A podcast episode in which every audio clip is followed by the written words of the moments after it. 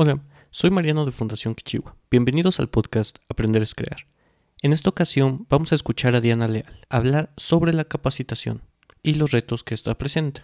Diana Leal es parte del equipo de la Fundación Kichiwa en la Comisión de Desarrollo Humano. Ella es licenciada en Pedagogía por parte de la UNAM y ha trabajado en e-learning, capacitación y recursos humanos durante los últimos años. Escuchémosla.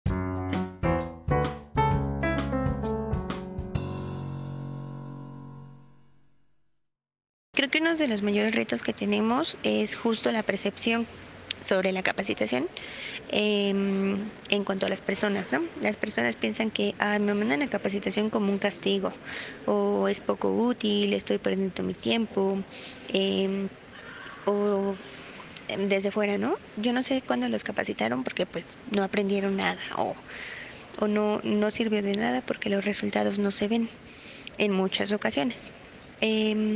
Otro eh, creo que es la parte de la dinámica que se genera cuando estás impartiendo un curso de capacitación.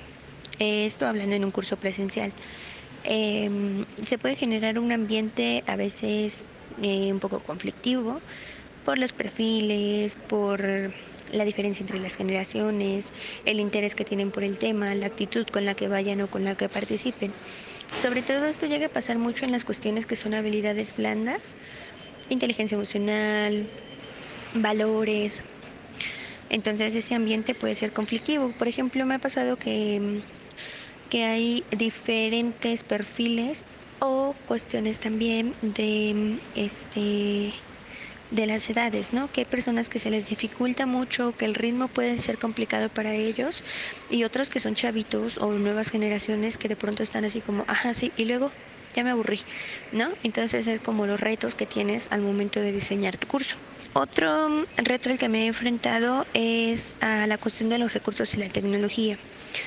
En muchas ocasiones, por ejemplo, cuando intentas implementar a nivel nacional un programa de e-learning, aunque pareciera que es lógico que muchas personas tienen acceso a estos materiales, me he enfrentado con la cuestión de que en realidad no pasa así.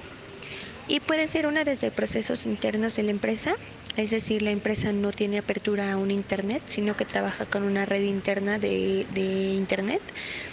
Y bueno, eso no te da posibilidad como de, de que todos tengan acceso, de que tus contenidos no los puedas consultar en tu casa, sino, sino que solamente en una red interna. O a lo mejor de que pues como es una red interna, tu capacidad de red es muy baja, ¿no? Entonces haces materiales o mandas algunas cuestiones de capacitación y no las pueden consultar porque la red es mala o, bueno, cosas que te impiden llegar a tu público meta. Y también, aunque parezca sorprendente, en muchas ocasiones que los equipos, pensando en una empresa como en la que trabajo, en muchas ocasiones los equipos, la conectividad, la cuestión de tener acceso a un equipo, a una máquina, no es del todo abierta. ¿No?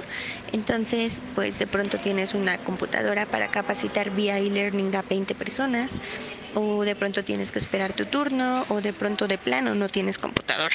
Esas son cuestiones también muy ilógicas, pero suele pasar. Y en, este, en este plano, otro sería la cuestión de la cultura de su uso.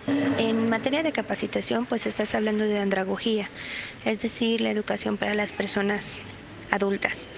Hablando justo de generaciones y de e-learning, muchas de ellas no tienen la cultura de utilizar equipos tecnológicos, ¿no? de utilizar una computadora, de utilizar una tableta, de darle clic, a diferencia de muchas de las generaciones actuales. Entonces, esta cultura de poder decir, ah, quiero aprender algo, quiero eh, tomar mi curso, quiero investigar algo, no está 100% desarrollada a nivel cultural en México y tampoco en la cuestión de los adultos. Entonces, bueno, se convierte también en un reto el poder llegar. En la parte presencial, en muchas ocasiones, en recursos y tecnologías, dices, bueno, tengo que capacitar a lo mejor en otro estado, ¿no? O en otro en otra ciudad. Bueno, pues obviamente en la capacitación presencial quizá te tienes que llevar materiales, quizá tienes que estar cargando tu presentación, tu instructor, como la cuestión básica de los recursos, que te afecta en la parte de la cobertura y en cómo replicas ese curso para varias personas.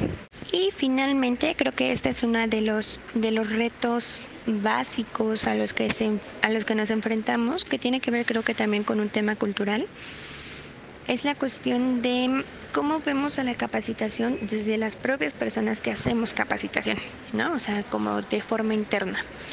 En, em, en muchas empresas la capacitación es vista como, no como el todopoderoso, pero como la solución, más bien como la solución o el parche para todo.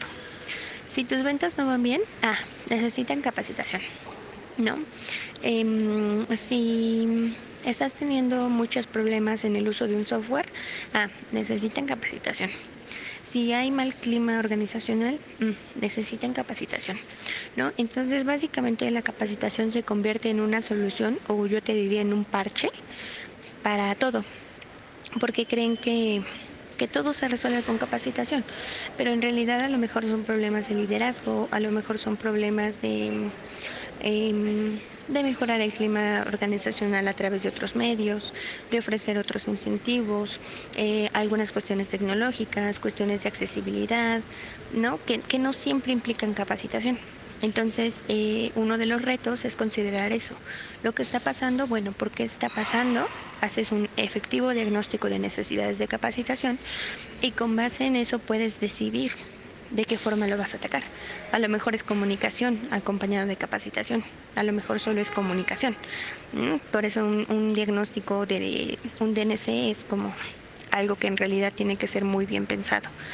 Em, también puede ser que, bueno, muchas veces la capacitación presencial e incluso la capacitación en línea se convierte en un esquema común y tradicional, es decir, mm, a pesar de que tienes como tus momentos específicos en un curso, siempre lo piensas de la misma forma, ¿no?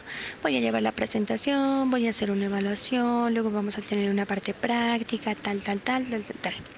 Y creo que eso también atañe mucho a la comunidad o al control que puede llegar a tener un instructor, porque pues muchas veces se te puede salir de control algo, entonces sueles recurrir a lo que siempre haces y te funciona. Por eso, pues a veces los cursos de capacitación son muy aburridos, porque caes en, en el esquema común, ¿no? Y tradicional. Un factor que creo que tampoco tenemos culturalmente, o que en pocas empresas lo he visto tal cual, es que la capacitación en realidad esté vinculado a tu plan de desarrollo profesional. Son muy pocas empresas en las que en realidad lo he visto, ¿no? O sea, por ejemplo, decir, tu plan de desarrollo profesional es que tienes una carrera en economía, te mantienes en la dirección, no sé, de ventas, eh, y ahorita estás a lo mejor como analista, ¿no? Eh, pero eh, viendo tus habilidades, viendo tal, tal, tal, te podemos dar A, B, C, D de capacitación para que de aquí a un plazo de dos años estés ocupando una gerencia en esta empresa. ¿no? O sea, un verdadero plan de desarrollo profesional y con base en eso poder generar el plan de capacitación para la persona. Es complicado, sobre todo cuando estás con organizaciones tan grandes o que tienen muchísimos puestos y muchísimas personas, pero en muchas ocasiones pues tendríamos que hacerlo. Y finalmente, que eh, va muy apegado al anterior, es que en ocasiones no se, no se llega a ver la parte del impacto que llega a tener la capacitación. Es decir, no tenemos indicadores de impacto. Esto es Ajá, puedo hacer un curso de capacitación de inteligencia emocional, ¿no? Pero bueno, eso a pesar de que es una habilidad soft, eh, ¿a dónde me va a pegar? ¿Qué me va a dejar en materia económica para mi negocio y qué me va a dejar en materia a lo mejor interna? de cuestión de procesos, de, minorizar tiempos, de agilizar, a lo mejor de, de reducir la cuestión de demandas laborales, de riesgos en el trabajo, no sé. ¿Cómo te está impactando todo eso? Capacitas a tu equipo de venta. Ok, ¿cuál es tu indicador? A lo mejor tu indicador es un indicador histórico y antes las personas vendían, no sé, 20 mil pesos en dos operaciones, ¿no? Entonces ahora los capacitas para el uso de un software que va a ayudar a vender más rápido. Ok, entonces tu indicador tendría que ser que las ganancias se tienen que incrementar en cierto tiempo. En muchas ocasiones se habla solamente de la cuestión básica del impacto, pero no se va más allá de cómo la capacitación le está pegando a la estrategia del negocio.